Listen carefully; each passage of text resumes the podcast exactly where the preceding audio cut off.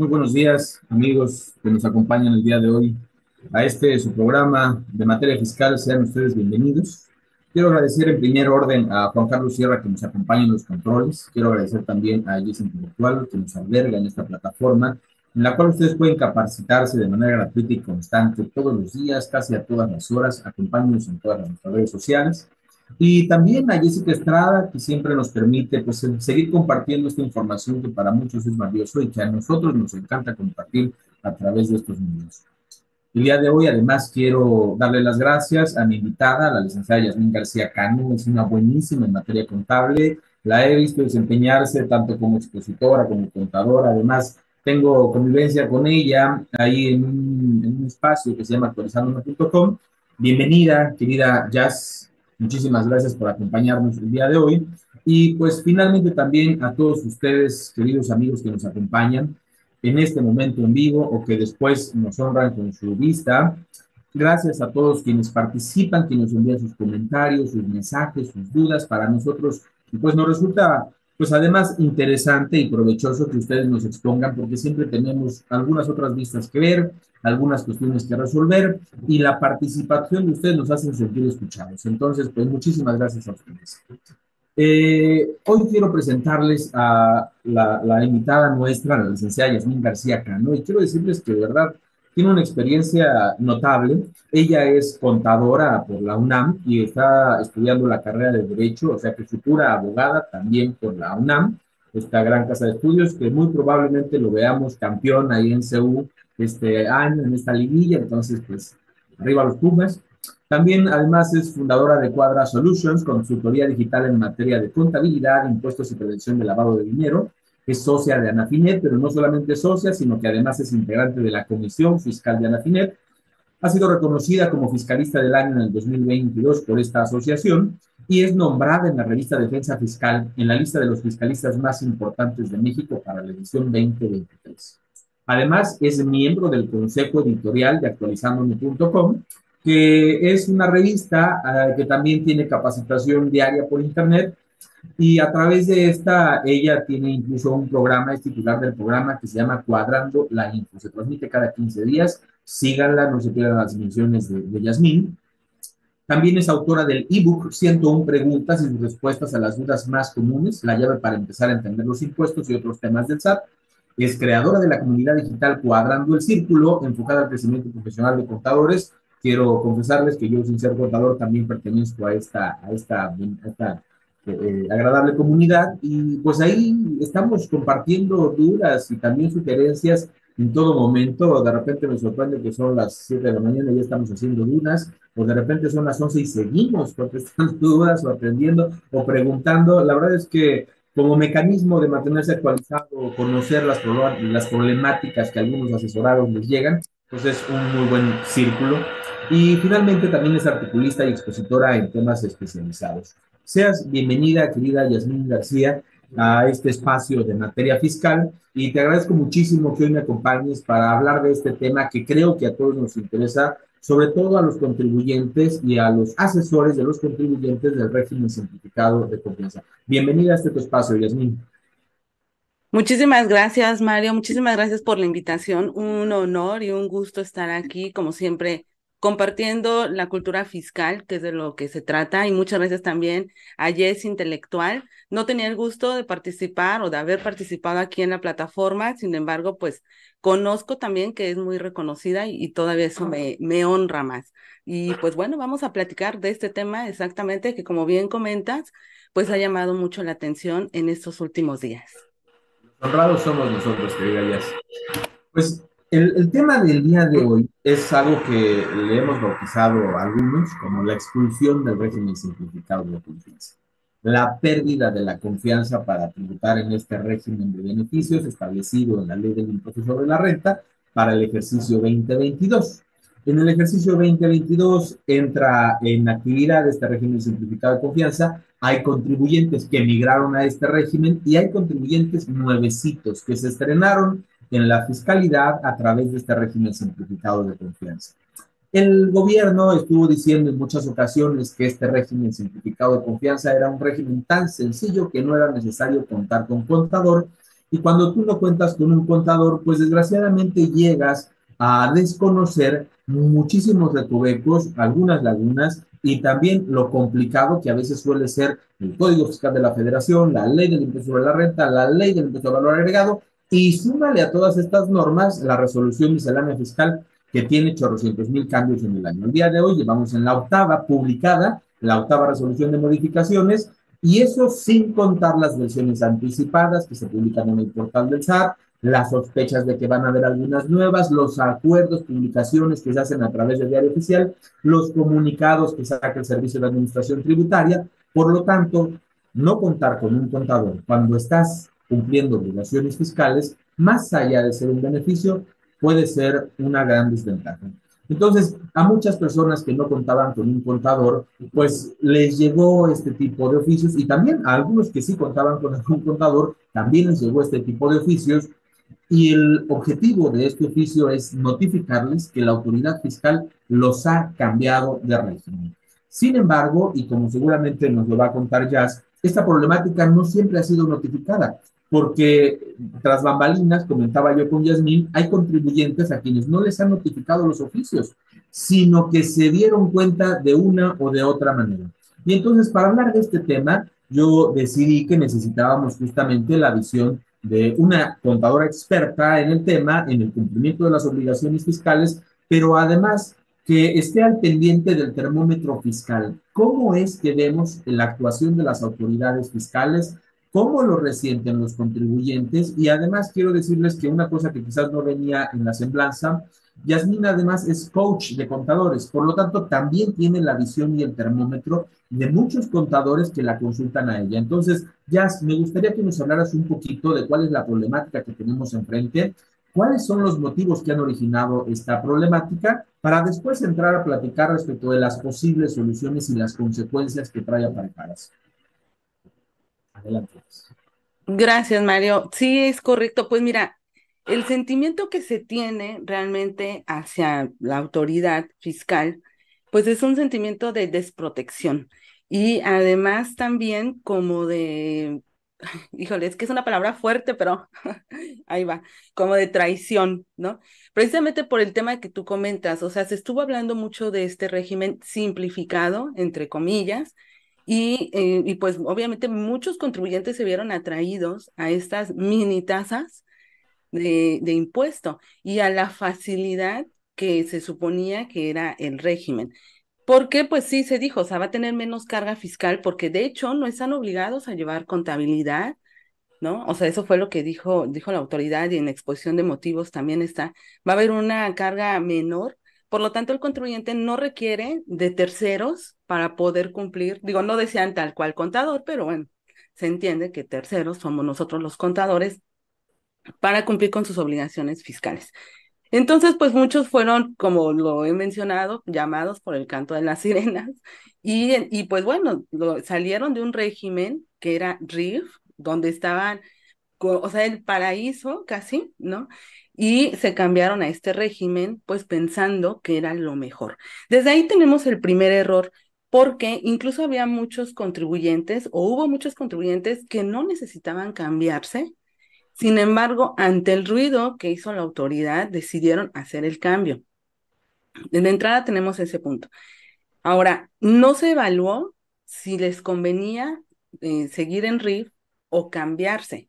Entonces tenemos el primer punto. El segundo punto, quienes no estaban cumpliendo con sus obligaciones fiscales dentro de RIF, la autoridad los cambió en automático a actividad empresarial. Sin embargo, muchos de estos contribuyentes que, que la autoridad igual los cambió a actividad empresarial porque no presentaron el aviso de permanencia en RIF, ellos quisieron después cambiarse a reciclo, cosa que sí nos permitieron, o sea, aunque tenemos en el artículo sexto del Código Fiscal tenemos esta cuestión de no cambiar cuando tenemos opciones, no cambiar durante el ejercicio, pues sí se permitió, finalmente vimos que en reglas misceláneas, eh, reglas misceláneas y en estas cuestiones de preguntas frecuentes del SAT, pues sí se permitía. Y de hecho decía, en, en el momento en el que tú consideres y que cumples con los requisitos, puedes cambiarte. ¿No? Entonces era así como que, wow, muy fácil, casi no pago nada de ISR, no necesito contador, pues qué padre, o sea, de ahí soy, básicamente. Sin embargo, pues comienza el cambio primero, eh, o sea, y además que era una cuestión desconocida para todos, porque fue el primer año, el 2022.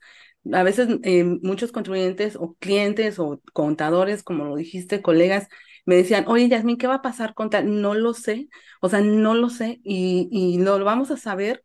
Eran cuestiones como de declaración anual, sobre todo. Lo vamos a saber hasta el próximo marzo, abril, o sea, del 2023, que ya pasó, cuando la autoridad comience a darnos nuevas reglas, nuevas claves sobre qué hacer. Caso, por ejemplo, con el sector primario. Y era mucho de lo que tú dijiste, o sea, las reglas que están cambiando todo el tiempo, no sé si recuerdas, hubo como una semana en donde tuvimos muchísimos cambios de reglas enfocadas al sector primario. Y vaya sorpresa que se llevaron los contribuyentes cuando eh, presentaron la declaración anual y por tener un peso, un peso, por ejemplo, de intereses, ya no les aplica la exención de los 900 mil. Entonces, sorpresa tras sorpresa con esta cuestión. Ahora, a nosotros que nos dedicamos a estudiar estos temas y que estamos al tanto de los cambios, nosotros vimos que efectivamente, o sea, la ley del impuesto sobre la renta dice que no se requiere, eh, que no están obligados a llevar contabilidad. Sin embargo, la ley del IVA sí, y la ley del IEPS también. Y se, y se creó una burbuja así de no se requiere eh, llevar contabilidad. Recientemente publiqué un video en redes sociales porque eh, surgió una pregunta que se hizo vía síndicos del contribuyente en donde pues dijeron, bueno, hay un poco de, hay un poco, no hay mucha, no hay mucha incertidumbre cuando se recurre a los síndicos es porque algo no está claro. Hay mucha incertidumbre sobre el tema de la obligación de contabilidad en el régimen simplificado de confianza. Y eh, la autoridad respondió, no, o sea, es que es obligatorio para IVA y para IEPS. No es obligatorio para impuestos sobre la renta, pero sí para estas dos, estos dos impuestos, estas en estas dos leyes. Y wow, o sea, y es otra, oye, Sat, o sea, espérame, ¿no? Tú habías dicho que no necesitamos, ¿por qué esa jugarreta así? Bueno, no obstante, eh, aparece ahora esto que estamos viendo en pantalla, donde los contribuyentes nos contactan y dicen, oye, eh, quiero presentar mi declaración, en este caso de octubre, porque estamos en noviembre, y resulta que no me aparecen las obligaciones de ISR y de IVA. ¿Y qué es lo que pasa? Que en la, como se ve en la imagen donde dice después, solamente aparecen estas obligaciones de retenciones. Y ellos, pues, con la incertidumbre, oye, pues sí, yo siempre estaba eh, presentando mi declaración de estos dos impuestos eh, aquí en la plataforma y ahora no me aparecen. ¿Qué pasó? Eso fue de lo primero. Después también sucedió el tema de me llegó una notificación. O el otro, al querer facturar, resulta que eh, me aparece el régimen, ya ves que nos dice qué régimen es el emisor, y aparece el régimen de actividad empresarial. Ya no entiendo. Y, y así, un balde de agua fría porque son muchas cosas y los contribuyentes pues simplemente ya no sé qué hacer. Digo, y en el mejor de los casos, en el mejor de los casos, porque también se dio a que obviamente al decir en la autoridad que pues bueno, es un régimen digamos tranquilo, ¿no? Que no hay aparentemente fiscalización, pues mira, mejor me hago como que, como que le juego al contribuyente y a la vez no, entonces también incumplimiento, también incumplimiento. Y, y eso te digo, o sea, fue ya, eh, ahora sí que alertas, focos rojos, y la mayoría de estos contribuyentes dijeron, a ver, vamos a revisar una constancia de situación fiscal. Y justamente es lo que estamos viendo en pantalla decía antes régimen simplificado de confianza y ahora ya dice régimen de las personas físicas con actividades empresariales y profesionales o en todo caso arrendamiento. Esa es la otra opción. Y pues aquí sí, ya, o sea, ya el descontrol total, cómo es posible, no sé, no entiendo qué va a pasar y además el ruido que comienza en redes sociales. O sea, yo lo vi, yo me llegó una notificación así de la que, por ejemplo, como la que estaba en la en la diapositiva anterior, exacto. Y pues aquí ya está muy claramente, ¿no? Asunto se notifica actualización por autoridad. Ahora, esto es en el mejor de los casos o en, el peor de los casos, ya lo veremos, porque eh, hay contribuyentes a quienes no les ha llegado, como bien lo mencionaste al inicio. Ellos dicen, es que ya entré a mi buzón y resulta que no tengo nada. no tengo ninguna notificación, no tengo nada, no me ha llegado ningún correo, entonces ya no sé qué hacer, o sea, estoy en incertidumbre total. Y te digo, ante el ruido en redes, pues la gente comienza a buscar, ya sabemos el video, YouTube, TikTok, que hay en Facebook, ¿no? Todas las redes sociales y pues bueno, es como nos han comenzado a llegar más casos, Mario. Sí, correcto. Fíjate que en eso hay, hay una cuestión que la autoridad lo... A, mí me, me, gusta pensar de esta manera. La autoridad ha omitido generar Exacto. la necesaria. Porque para los contribuyentes a quienes les llega un oficio, por lo menos tienen la certidumbre de que tienen un efecto en su registro federal de contribuyentes que les obliga a no cumplir sus obligaciones más en el régimen simplificado y migrar a otro régimen porque cayeron en una hipótesis de Por lo menos saben eso. Sin embargo, hay otros contribuyentes que si se enteraron por la facturación, ¿te imaginas el problema? Porque ya tienen que generar una factura y la autoridad no les ha dicho que han cambiado de régimen. Y ellos ya hicieron el negocio, posiblemente ya hasta cobraron, ya prestaron el servicio y todavía no saben que las reglas les cambiaron. Qué incertidumbre tan grande. Otro, cuando tienes que presentar tu declaración, Oye, eso para mí es más que la autoridad te está impidiendo el cumplimiento de obligaciones a que te haga una migración conforme a ley. Y la otra cuestión que nunca te dicen, sino hasta que tengas que dar cumplimiento a alguna obligación o porque eres un contribuyente ordinario, descargas un poquito este, la constancia de situación fiscal y dices, oye, oh sorpresa, a partir del primero de enero ya no soy. Pero si yo estaba ahí, tengo otra constancia que dice que yo soy este y ya no soy. Y ahora vamos a andar ahí con las cuestiones de este, mi autopercepción. Yo me autopercibo del régimen simplificado de confianza porque tengo una constancia que dice eso. Y a ver, autoridad, gánamela. Yo creo, querida Jazz, que la autoridad está obligada a notificar. Y esto viene por lo siguiente. Hay una regla que se eliminó con la quinta resolución de modificaciones. Y esta regla, la 31324, decía muy claramente lo anterior será notificado al contribuyente a través del buzón tributario personalmente o por correo. Si no lo hace, lo hará incluso por medio de estrados. Y esta resolución que dimos a la luz el 27 de diciembre del 22, que se supone que iba a ser aplicada para el 23, el 13 de julio nos la modifican. Y el 13 de julio nos dan también la oportunidad de que cumplamos con la declaración anual de reciclo al 2 de octubre cosa que además me parece una trampa grandísima. Porque fíjate, en realidad esto del 2 de octubre pareciera, te doy la oportunidad de que cumplas. Yo lo he comentado, parece que Pedrito, el cuento de Pedrito y el lobo, ¿no? Ahí viene el lobo, ahí viene el lobo, porque la ley te dice que un mes después de que no cumplas con la declaración te van a sacar, pero no te sacaron. Llega julio y te dicen, te voy a sacar y no te sacaron. Llega noviembre, ya no te dicen te voy a sacar y te sacan, pero hasta noviembre. Pudiendo desde mayo, si la autoridad lo hubiera operado de manera adecuada, desde mayo, generarte la certeza de que a partir de enero ya no te toca. Y tendrías que haber regresado enero, febrero, marzo y abril, punto. Pero te lo dice hasta noviembre ya. La autoridad te notifica que saldrás hasta noviembre si te notifica. Veamos las reglas vigentes, la 31333 y la 31334. La 33 para los que exceden el monto de los 3.5 millones y la 34 para aquellos que incumplen. La autoridad dice aquí, la autoridad te va a actualizar las obligaciones en el RFC. ¿Para qué? Para que tributes desde el inicio del ejercicio, corrige hacia atrás. Y esto me parece la trampa. ¿Cómo es posible que hasta noviembre, faltando un mes para que concluya el año, me quieras hacer pagar desde enero en un régimen distinto. ¿Por qué no lo hiciste antes? Claro. Dice la Ley Federal de Derechos de los Contribuyentes, ya que todos los actos en los que deba tener intervención el contribuyente se deben llevar a cabo de la manera menos onerosa posible. Era menos oneroso hacerlo en mayo que esperarse hasta noviembre. Sí, o también, pues, como lo menciona la ley, ¿no? Del mes en el que se, en el que ocurra porque eh, si la misma miscelánea, el mismo SAT nos está permitiendo tener dos regímenes en el ejercicio, o sea, no podría, eh, no podría negarlo amparándose en el artículo sexto del código que comentaba hace un momento, o sea, no podrían pararse en ese artículo cuando antes lo permitieron. Y de hecho, la, la misma declaración anual lo permite, lo permitió en el 2000, en la declaración anual de 2022 que presentamos en 2023. O sea, ahí vemos que sí es posible. Entonces, ¿por qué no lo aplicaron de la misma forma? Claro, sí, sí, sí, totalmente de acuerdo. Así es, así es, Mario.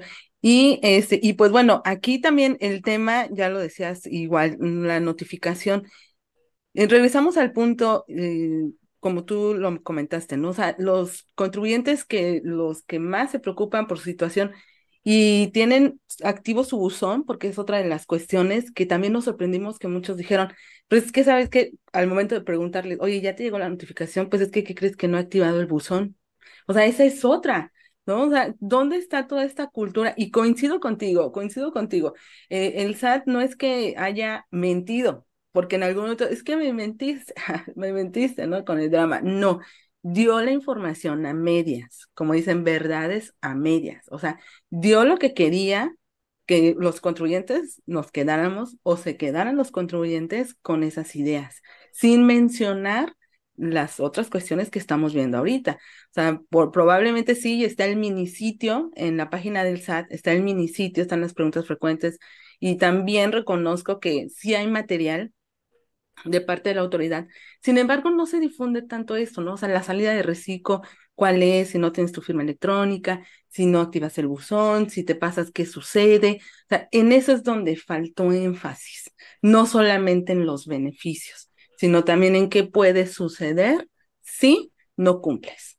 Que la ley es clara, pero pues digo, no van a ir los contribuyentes a estar revisando la ley, ¿no? Como dices, menos las reglas misceláneas.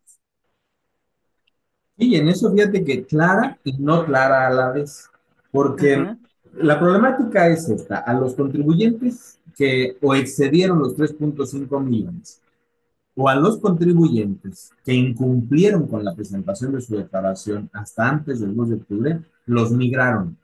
Los pasaron con efectos al primero, y ojo con esto, fíjate, al primero, al primero. del 2022, sí. ni siquiera el 2023, del 2022 al régimen de actividad empresarial. Y las consecuencias que dice la resolución miscelánea fiscal es que va a ser que los contribuyentes tributen desde el inicio del ejercicio. Ojo, la regla no dice qué ejercicio, dice desde el inicio del ejercicio o desde el mes en que iniciaron tributaciones, conforme la tributación que les corresponda según su actividad, arrendamiento empresarial, profesional, dependiendo, ¿no? El efecto es este. La problemática es, me sacaron. Y ahora que, si me sacan, Pareciera que lo natural, querida Jazz, es lo que dice la ley en su lectura, pues digamos llana, ¿no? Sí, sí, claro. Sí, algo rápido. Que vas a partir, que va a ser a partir del mes siguiente, a partir de la fecha en que tales ingresos excedan. Entonces pareciera decir, oye, si me paso, si incumplo, a partir del mes siguiente voy a cumplir. Claro. Pero la regla no dice eso. Y es que la regla no dice eso, creo yo, quiero, quiero conocer también tu opinión porque la ley lo que dice es, para estos contribuyentes que incumplan o que se pasen, no les será aplicable las disposiciones de esta mm. sección, no les será aplicable el reciclo. Sí. el impuesto sobre la renta es un impuesto anual, a diferencia del IVA, que es mensual. Y entonces, si en el año no te es aplicable, pues por consecuencia sí, se supone que la corrección tiene que ser por el año. Pero creo que la ley no es tan clara, porque la ley dice aquí que no les serán aplicables y que deberás pagar el impuesto a partir del mes siguiente. Cosa que creo yo que puede generar cierta incertidumbre. Además, sí, es correcto. Además, ya 113i nos dice, oye, dejarás de tributar y deberás realizarlo a futuro, ¿no? Entonces, no sé cómo ves tú la percepción de cuál es el efecto que la autoridad le está sugiriendo al contribuyente que tenga con motivo de esta notificación y lo que la ley nos dice. ¿Qué es lo que el contribuyente sabe cuando le notifican este acto o cuando consulta su constancia y ve que ya no es el mismo? Así es. Sobre todo, bueno, eso, ¿no? O sea, veo que ya no estoy dentro del régimen simplificado de confianza, sino que ya estoy en actividad empresarial, pero oh, sorpresa, a partir del 1 de enero de 2022. Fíjate que no he visto casos de contribuyentes que se dieron de alta en algún otro mes. Ahorita me han tocado todos de que empezaron en, que venían de otro régimen y se cambiaron. O he visto constancias que vienen así, desde el 1 de enero, como las que están en el ejemplo. No he visto otras que sean como intermedias. No sé si tú ya viste algunas, pero todas son así. O sea, hasta el 1 de, de enero de 2022. Y efectivamente, si el contribuyente va a leer la notificación, si acaso, ¿no? Digo, bueno, lo que mencionamos, si ya tiene notificación, ahí se, se, se señala lo que se tiene que hacer. Y es en donde dice, pues bueno, vas a recalcular lo, tu impuesto de tal periodo a tal periodo. Eh, pero cuando uno lo ve aquí, pues sí, también podría entenderse como que, ok, o sea, a mí que me marca aquí que desde el 1 de enero, pero pues yo voy a, yo ya presenté mis declaraciones. Yo ya presenté mis declaraciones, ya facturé, ya todo, pues voy a empezar a partir de ahora, porque es cuando me estoy enterando que ahora ya soy empresarial. Efectivamente, coincido totalmente contigo en que la ley no nos lo deja muy claro. Ahora, normalmente, normalmente los contribuyentes eh, pensamos, ¿no? Que, que es así por mes. No, no tenemos o no se tiene, digo, nosotros mm, lo sabemos, pero no se tiene conocimiento justo de esto, o sea, o a veces diferenciar entre un impuesto anual o un pago provisional o un pago mensual, como en este caso el reciclo, y eh, la obligación de ser un impuesto anual, un impuesto que es por todo un ejercicio. Bien lo comentas, o sea, ahí está marcado en amarillo, pudiera ser así, no le va a aplicar, ok, ¿cuándo no le va a aplicar? Pues en el ejercicio en el que está. Por lo tanto, me regreso hasta el al 1 de enero. Sin embargo, después me dices que a partir del mes, o sea, ya no entendí. Ya no entendí, ya no sé, mi constancia dice una cosa, yo, em, yo tengo todo lo anterior facturado como reciclo, ya me retuvieron, ya declaré, entonces ya no sé qué hacer. Ya definitivamente no sé qué hacer y eso sí es una incertidumbre que yo creo, yo creo y ya lo hemos visto, Mario, bueno, ya estoy segura de que sí lo podemos pelear, ¿no? Sí lo podemos pelear. Sí, claro. Sin duda, ante esto queda la, la defensa, ¿no? Yo creo, ya, este, bueno, vamos a dar un espacio a, a, a, leer algunos comentarios que ya nos han hecho. Mira, Marisela sí. hola Marisela, nos dice, buenos días, yo creo que parte de la confusión con la contabilidad es que en la ley del IVA hay puntos que indica como referencia que deben ser, en su caso, deducibles para ISR y se consideran para acreditar el IVA. Sí, de hecho, una de las consideraciones para conservar la contabilidad, aunque no venga la obligación específicamente prevista en la ley del ISR para el reciclo, es una, que la ley del IVA sí te obliga a todos los contribuyentes sujetos al IVA. Dos, que tienes de, eh, IVA acreditable que como requisito tiene que ser deducible. Y para ser deducible tiene que además estar registrado en contabilidad. Y tres, está esta reflexión antes de llegar a la ley del IVA y a la ley del ISR, el Código de Comercio dice que toda persona que se dedique a actividades comerciales debe llevar una contabilidad. O sea, con independencia de que la ley fiscal no te establezca la obligación, todos los comerciantes deben y además les beneficia llevar una contabilidad. Definitivamente. el contador se nos hace aburrido, pero yo a los contadores, que conozco muchísimos y de verdad cuando estuve en Prodecon tuve la oportunidad de convivir con muchos de ellos, ahí valoré lo necesario que es un contador. Lo indispensable que es un contador para hacer crecer la empresa. El contribuyente, el empresario, tiene talento para generar dinero. El contador tiene talento para conservarlo, hacer crecer y protegerlo. Entonces, se necesitan los dos. A mí me encanta la, la, parte del contador. Entonces, efectivamente, Marisa, creo yo, Marisela, creo que, creo que efectivamente coincidimos que la contabilidad va a ser necesaria. Arturo Vallejo nos dice, mordiendo el cebo, creo que se refiere a la parte donde decíamos que la autoridad nos antojó todo lo bueno, pero no nos dijo nada de las obligaciones.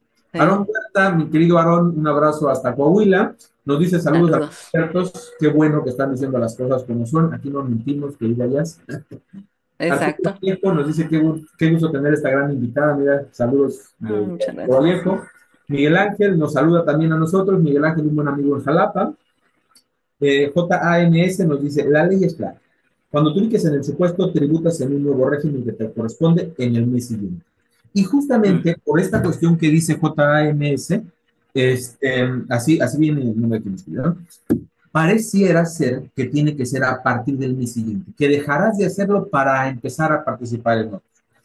Aún y cuando ya lo decíamos, ¿no? Este, este artículo, el 113, nos dice una de tres cosas, o excedes los 3 millones, o incumples con una obligación del 113G, con cualquiera, ¿eh? que ya veíamos que no solamente es la anual, las obligaciones del 113G son todas estas, que decías tú hace rato ya, hay muchos que no tienen su buzón activo. Ojo con las obligaciones, ojo con las obligaciones.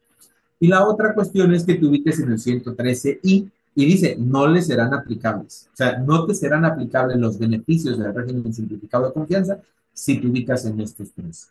Pero por otro lado, y por eso yo digo, la ley no es tan clara, nos dice, tributarás a partir del mes siguiente. Dejarás de tributar, nos dice el 113I, para comenzar. Entonces, cuando las reglas, querida Jazz, nos dicen esto, que vas a tributar desde el inicio del ejercicio, tanto la 31333 como la 31334, y la autoridad esto lo aplicó actualizando tu constancia de situación fiscal al primero de enero, yo creo que te pone en un estado de incertidumbre. Claro, oye Mario, y por cierto, algo que no hemos comentado, y ahorita me recordó con el comentario de, de Maritza, Marisela. Marisela. Marisela, gracias. Eh, el tema de los gastos, porque aunque lo tenemos y hacer, eh, lo, pasaste la lámina hace un momento, en el 113G, la obligación de solicitar nuestras facturas o nuestro obtener y conservar comprobantes fiscales que amparen sus gastos e inversiones. Ojo porque con el reciclo se olvidaron de esto. Y no te voy a decir yo también que nada más es cosa. Eh, mira, tristemente eh, he visto eh, cuestiones así en redes sea, donde recomiendan el régimen. Y es más, les dicen, ni te vas a tener que preocupar por tus gastos. O sea, también yo, yo, mira, yo siempre digo, y quienes me conocen ya lo van a saber, lo digo y lo repito, siempre hay que ir a la fuente de la información. No está mal en, enterarnos o informarnos en redes, porque de hecho yo lo hago, yo lo promuevo, yo hablo en redes, pero que nos cause más bien la duda. Y si tenemos alguna cuestión, voy a ir y lo voy a confirmar en la fuente de la información, que en este caso tenemos la ley. Qué bonito eso de que, ¿sabes qué? No tengo contabilidad, es más, ni me preocupo por gastos. y si soy un médico, un ejemplo, pues mira, no sabes qué padre, porque ni siquiera tengo la obligación de IVA, ¿no? Por lo tanto, ni me interesa ni mis declaraciones ni nada, porque pues con el reciclo ahí nada más pago algo y listo. O sea, esa falta de cultura que pues a veces sí, también los que estamos en redes, a veces digo, pues se puede dar o se puede malinterpretar. Entonces digo, también que quede ahí como, como un poquito de lección y esto tanto para contadores, colegas, como para el público en general, pues informarnos, siempre cuestionar, ¿no? O sea, si lo vemos en redes, oye, ¿me puedes dar el fundamento? Y a mí me gusta cuando me dicen, ¿cuál es el fundamento de tal? Es esto. Y qué bueno para que vayas y lo revises, porque yo no tengo la verdad absoluta, ni el SAT, ni el SAT siquiera. Y a veces he, visto que en, la, en las reglas eh, que ponen como fundamento en los trámites, tienen otras reglas. O sea, no actualizan tampoco. Entonces, por eso digo, no te confíes de nadie, ve a la fuente. Pero bueno, eh, viendo que lo que decíamos, no son las problemáticas. Ahora, el contribuyente que lo regresaron a actividad empresarial, bueno, más bien que lo movieron, o que puede ser que lo regresaron, porque tal vez venía en actividad empresarial, se cambió a reciclo y ahora resulta que va de regreso. Eh, no tiene estos comprobantes, ¿no? O sea, ¿y ahí qué voy a hacer? O sea, la tasa del impuesto el cálculo va directo, directo. Esa es una problemática también muy seria. Cuando vemos el costo de esta problemática, no solamente es corregir hacia atrás, porque para, como bien dices, para la actividad empresarial sí son relevantes las deducciones para temperar la tasa. La tasa del reciclo es muy bajita, del 1 al 2.5. Pero cuando nos vamos a jugar con las tasas de la actividad empresarial profesional arrendamiento, ya son grandotas porque permiten deducción y si, como bien lo dices, el contribuyente no tuvo cuidado porque no las necesitaba, porque no tengo deducciones, porque no las requiero, no guardó, no pidió las facturas. Digo, porque si no las guardó, las descargas de internet. Pero si no las pediste, si no verificaste los requisitos de las deducciones, si no cumpliste con los pagos en los términos que deben hacerse, no vas a poder atemperar la carga tributaria. Y entonces posiblemente quizás tengas que pagar sobre impuestos. O sea, digo, sobre ingresos, sobre la totalidad de tu... Imagínate lo grave. Sí, no, no, no, terrible. Oye, hay contribuyentes que me han consultado y que, vemos y bueno, ¿y cuánto te va, cuánto te saldría a ti corregir tu situación? Y dicen, mira, no tengo para pagar lo que me saldría corregir mi situación fiscal como lo quiere la autoridad. Desde, desde enero de 2022 no tengo. No puedo. Así es.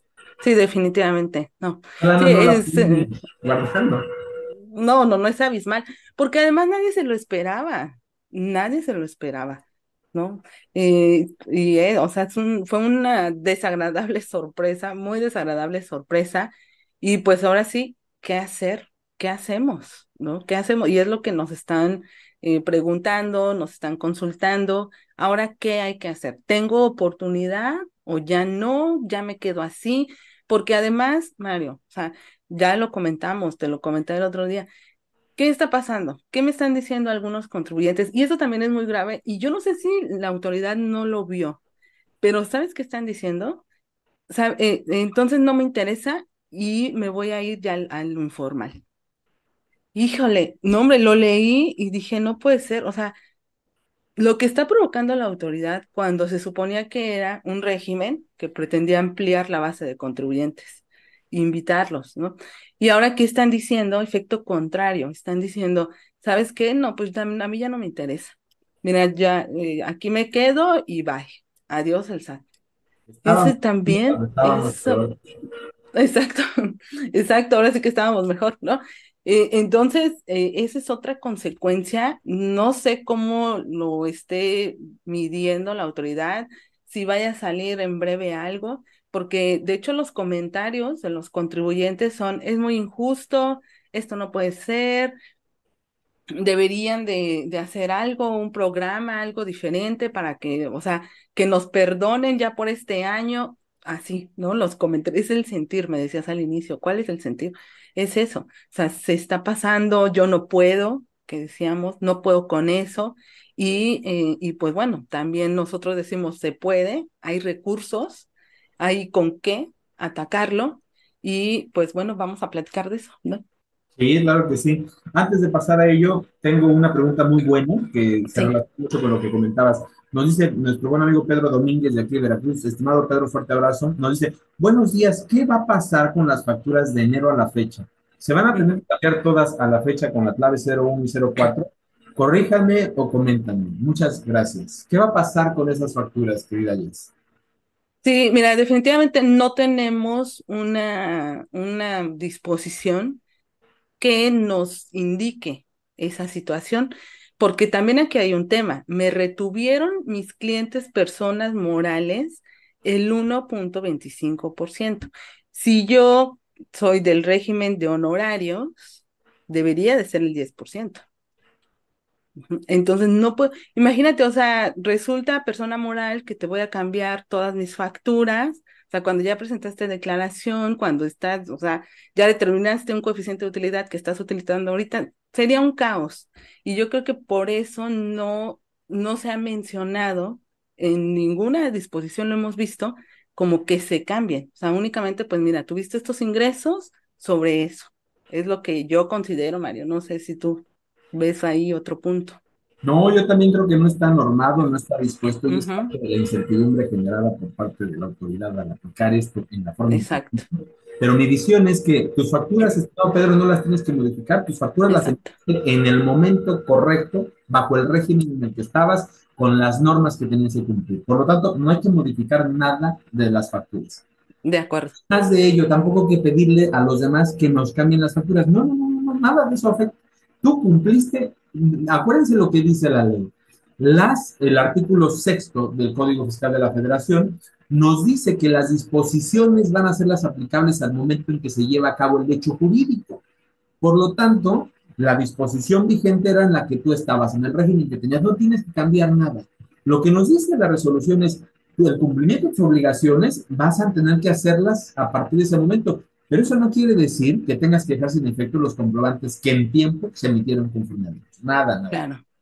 Lo que sí, a ver, para el contribuyente que quisiera consentir el acto, es decir, sí, autoridad, tú tienes toda la razón, tengo la certeza, me voy a corregir, ¿qué tendría que hacer?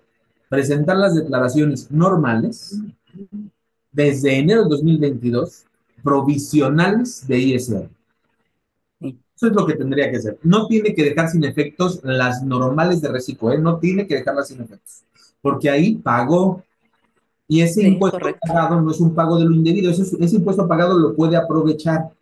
Las retenciones las puede reconocer, pero como decías bien ya, la retención es distinta. Va a salir muy caro para algunos contribuyentes hacer esta corrección. Además es un trabajo administrativo impresionante. Si no llevan contabilidad hay que hacerlo. Ay, joder, es, es una tarea. No, no, no. sí, no, no, no. No, no lo hemos dimensionado, pero mira, en la declaración anual como actividad empresarial, Nada que ver con una declaración como de reciclo, definitivamente. En la declaración anual de actividad empresarial, tenemos que, presentar unos mini, ya se le digo, ¿no? Unos mini estados financieros. Entonces, no es tan sencilla esa parte. Yo, de los contribuyentes que he asesorado y que nos encargan su declaración anual, de repente dicen, oye, ¿y aquí qué va? O sea, porque viene un estado de posición financiera, porque pues un estado de resultados se determina a través de la utilidad o pérdida, pero dicen, ¿y aquí qué pongo? Y me he enterado de muchos casos, incluso de colegas que le ponen ceros, o sea, lo cual está, es incorrecto. Entonces, exactamente también dijiste el punto, tienen que llevar su contabilidad tema administrativo, tema de costos y tema de incertidumbre, lo tenemos hasta acá. Los tres, ¿no? O sea, una, una fatalidad, la verdad, con esta situación. Y por eso mismo es que no es que lo sugiramos, ¿eh? O sea, mi visión, evidentemente mi visión siempre va a ser jugado. Y yo voy a decir, si la ley no es tan clara, si la resolución miscelánea fiscal te confunde más, te produce un escenario de incertidumbre, si no tienes acto de autoridad o teniendo acto de autoridad no tienes las reglas claras, en materia fiscal las reglas tienen que ser claras y previstas en la ley. Ante la ausencia o deficiencia de esto, mi sugerencia, no, no les estoy diciendo que hagan esto, mi sugerencia es defiéndase. ¿Y cómo se pueden defender? Porque el acto de autoridad, cuando se los notifican hasta abajo, les dice, tienes posibilidad de meter recurso o juicio. Y para aquellos a quienes no les notificaron, pues no saben, pero ya tienen el problema encima, ¿eh? O sea, no saben qué hacer, pero ya tienen el problema. ¿Qué, qué, qué posibilidades tienen los contribuyentes de hacer frente a esto? ¿Qué, qué? Porque ya vimos que las reglas no son claras, que posiblemente pueda actuarse de una o de otra manera. Y de hecho, por ejemplo, nos están comentando más Berta Luisa. Hola Berta, nos dice, nació en enero del 2022, vio la luz en enero del 2022, porque nació por ahí en septiembre del 21, pero vio la luz, digamos que tuvimos a este régimen por primera vez empezando en enero del 2022. Luego nos dice JMS, nos dice, la regla no la debes aplicar ya que te está imponiendo obligaciones que los elementos esenciales del impuesto. Y también nos dice, a los médicos no les aplica la obligación del 32 de, respecto de la contabilidad. Y después Iván nos dice, recordemos que la aplicación estricta de la ley viene establecida en el artículo 5 del Código Fiscal de la Federación. Ya vimos justamente con los comentarios de Iván, de JMS, de, de Berta y con los otros que han generado, que hay incertidumbre jurídica. ¿Qué hacer, mi querida Jazz? ¿Qué, qué, qué podemos hacer ante esto? porque habrá quienes quieran cumplir y les va a resultar costoso. Y déjalo costoso, no tenemos reglas ciertas para cumplir, para hacer la corrección como lo quiere la autoridad. ¿Qué hacer, querida Jess?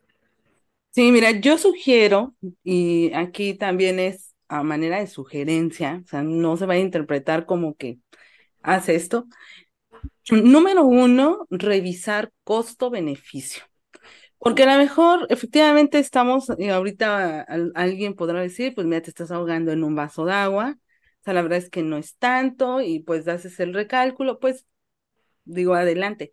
Hay que revisar, hay que revisar porque en, el, en un comparativo de cálculos de determinación del impuesto sobre la renta, te decía hace rato, o sea, es tremendo, o sea, abismal la diferencia. Digo, por ahí tengo un video donde, donde se ve, se muestra, ¿no? O sea, de 600, pues un, un ingreso de 61 mil pesos, más o menos, es un, un, y, un ISR en reciclo como de 700 y tantos, algo así. Cuando nos lo llevamos al cálculo de actividad empresarial, se determinan más de 7 mil pesos. Entonces, es una cuestión, o sea, abismal, no, no hay punto de comparación. Sin embargo, alguien como tú dices, pues, pudiera decir, sabes que yo sí mejor me voy conforme la ley y lo que me está diciendo la, bueno, más bien conforme me está diciendo la autoridad, no la ley, ¿no? Lo que me está diciendo la autoridad y voy a, pues, presentar mis declaraciones. Entonces, pues bueno, lo primero yo diría eso, hay que eh, evaluar costo-beneficio porque pues sí pudiera resultar que a lo mejor, pues bueno, contratar un abogado, contratar a un contador para que ahora pues me haga ese recálculo, porque pues yo, alguien que estaba en reciclo, que entraba y presentaba mi declaración con lo precargado del SAT, sino que pues obviamente nada más para cumplir, realmente no sé qué tengo que hacer ahora. Necesito un contador y necesito un abogado para que me pueda asesorar o pueda ver qué hacer porque ahorita están surgiendo dos cuestiones. Una es que me haga válido lo anterior y que me pueda permitir eh, continuar en reciclo. También cuál es la incertidumbre ahorita, eh, que, que yo, eh, si voy a interponer un recurso legal, ya un juicio, pues no sé qué hacer, si me sigo como reciclo, qué voy a, cómo voy a facturar, qué voy a declarar, porque pues la plataforma ya no me deja, además. ¿No? Entonces, yo sí sugiero pues que en medida de lo posible que se acerquen con pues con los profesionales, con su contador, con su abogado, de entrada a ver con el contador, porque es otra de las situaciones, pues muchos no tienen un contador, ya sabemos por qué, pero también hay otras personas que sí tienen contador. Entonces, pues bueno, primero que nada hay que acudir con el contador y revisar este tema. Yo, yo sugiero eso más. Costo-beneficio. Tal vez alguien diga, bueno, pues mira, pago y listo. Otros no, porque resulta que ya es una diferencia enorme y como decíamos al inicio, no lo puedo, no lo puedo pagar, ¿no? La verdad. Sí, e incluso pensar, ¿y cómo lo voy a pagar? ¿Con actualizaciones? ¿Con recargos? Eh, oye, la pregunta que nos hacía Pedro, ¿no? Oye, voy a corregir la parte contable también. Oye, tengo que presentar más avisos, tengo que hacer algo con mis clientes, con mis proveedores, ¿qué voy a hacer? Pero también visualizarlo a futuro. Nos dicen que cuando nos saquen por incumplimiento, no vas a poder volver a aprovechar el régimen simplificado de confianza. Exacto. O sea, y, y yo he, he, tocado, conocido contribuyentes que de repente me dicen, Mario, yo presenté la declaración antes de que me llegara el oficio. Lo hice tarde, ya sé, ya sé, pero lo hice antes. Hay otros que dicen, oye, no pude presentar la declaración porque tiene fallas el portal y de verdad desde antes del 2 de octubre estuve intentando, no diario, pero estuve intentando. Hay contribuyentes que nos dicen, mira, pues sinceramente no pude hacerlo por esto. Y hay multiplicidad de razones por las cuales el acto pudiese estar equivocado en su motivación equivocado en su fundamentación, además por las reglas que no son tan claras, también existen muchos casos. Y para todos estos existe la defensa que dicen los oficios que se notificaron, como puede ser el recurso de revocación o el juicio de nulidad o juicio contencioso administrativo. Tenemos 30 días hábiles para promoverlo. Esto no es cuando yo quiera. Oye, tengo mucho tiempo para pensar si me conviene. Me voy a esperar a abril para ver cuánto me afecta. No, no, no, no, no te tienes que empezar a defender ya. Y para los que tienen la modificación, pues yo creo podrían pensar, incluso tengo un amparo indirecto, tengo mecanismos alternativos de solución de controversias, hay formas de defenderse. Y la defensa, como bien lo dijiste, te va a tener muchos efectos. Puede ser la nulidad para todos los, para todos los efectos de ese acto, una nulidad para efectos, pero mientras duran los juicios, mientras duran los recursos, ¿en qué vas a cumplir? ¿En qué vas a cumplir? ¿En uh en la actividad empresarial, ¿cómo lo vas a hacer si además no te lo permite la autoridad? Hay que acercar forzosamente con su contador, con su abogado, este, porque esto tiene su chiste. Esto necesita forzosamente una, pues ahora sí que la, la, visión de una persona experta. Antes de que, de que vayamos caminando hacia el final de la charla, este, tenemos otra pregunta, querida Nos dice Chayito Lara. Hola, Chayito. Persona física, estaba en reciclo y el saldo pasó a persona física con actividad empresarial por incumplido. Ya se realizó el cálculo para el 2022 y le estoy acreditando lo que pagó en reciclo y como pagos provisionales efectuados con anterioridad. Pero aún así, para el ejercicio 2022 le queda altísimo a pagar en persona física con actividad empresarial. Es que es eso. Tan solo denigrar de las tasas del 1 al 2.5% a las tasas del régimen de actividad empresarial, hacer los pagos, porque hay muchos contribuyentes que cuando quieren regularizar un contribuyente ya presentan solamente el anual y quieren pagar las actualizaciones de los provisionales. la presentación de los provisionales genera multas si no se presentan. Entonces tienes que presentar los provisionales. Sí, pero además, ajá. Pero gracias, Mario. Pero además ya no se puede. O sea, ya no es tan fácil como antes. Porque necesitamos forzoso la precarga de la información. O sea, necesitamos presentar los pagos provisionales. Y es una de las cuestiones con las que batallamos, ¿no? Los contadores, porque a veces tenemos, nos, eh, hubo una corrección en un pago provisional de un mes y cuando estamos presentando el anual nos damos cuenta. Entonces, hay que corregir el pago provisional para que se pueda modificar el monto, el importe o el, el rubro que, que se requiera en la anual. Entonces, sí, esa práctica que mencionas, sí, la escuché muchas veces pero este, pues bueno, definitivamente no es lo correcto, ¿no? No es lo correcto. Pues, estimados amigos, desgraciadamente el tiempo corre y la verdad es que yo con Jazz y ustedes nos podemos pasar aquí dos, tres horas, porque además el tema nos da para eso. Hay quise preguntas, pero pues el, tiempo apremia y, y, pues hemos llegado ya a la parte final. Creo que podemos concluir que este acto no nos produce la certeza necesaria. A mi consideración, en todos los casos tiene que haber un acto de autoridad que te notifique para menos producirte certeza de los efectos en el RFC. No puede evitar la notificación aunque se haya eliminado la regla. Y tienes posibilidades de o corregir, para lo cual necesitas forzosamente asesorarte para corregir bien, porque una mala corrección te va a generar mayores problemas. Y necesitas además asesoría para una defensa no porque el acto pueda ser injusto, sino porque el acto no te genera la certeza necesaria para saber cumplir. Y la ley, la constitución te obliga que en materia de pago de impuestos las reglas tienen que ser muy claras. ¿Por qué? Porque tiene que ser con fundamento en una ley material y propiamente dicha. Pues estimados amigos, les agradezco muchísimo que nos hayan acompañado. Querida Jazz, muchísimas gracias. De verdad estamos muy agradecidos por tus aportaciones, tus comentarios, tu sapiencia. Y pues yo quiero invitarlos a todos ustedes a que puedan seguir a Yasmín y a Cuadra Solutions, que es la empresa que ella fundó, que se dedica justamente a la orientación, a la asesoría y a la conducción correcta en materia fiscal de impuestos y PLD. Y aquí tienen ustedes sus datos, tomen una captura de pantalla este, porque vean ustedes cuántas redes sociales, en cuántas las pueden seguir. No me daría el tiempo para poder mencionarlas todas, pero tomen una captura de pantalla, sigan allá en sus redes sociales, no se pierdan la próxima charla entre nosotros. Y pues muchísimas gracias, Jazz. Un abrazo hasta Cancún. Ay, mil gracias, Mario, y gracias a todos quienes estuvieron pendientes de la transmisión en YouTube, en Facebook. Muchísimas gracias y pues estamos ahí pendientes a la orden y como dije desde el inicio, un honor y platicar contigo, Mario, pues bueno, es un lujo, la verdad.